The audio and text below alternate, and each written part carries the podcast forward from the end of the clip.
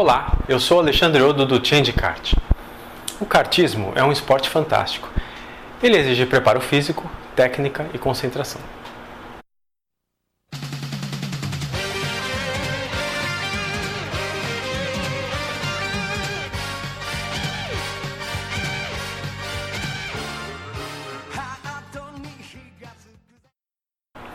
Tudo isso pode ser aprimorado com os treinamentos.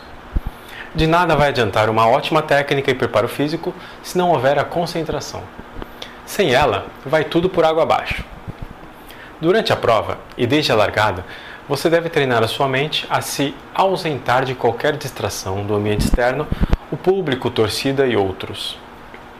Concentre-se no que acontece em seu kart, com você em todo o perímetro interno da pista. Desta forma, você estará atento às sinalizações de prova, às bandeiras e eventuais acidentes que acontecerem à sua frente. Quanto à pilotagem, a melhor dica é antecipar-se à próxima curva.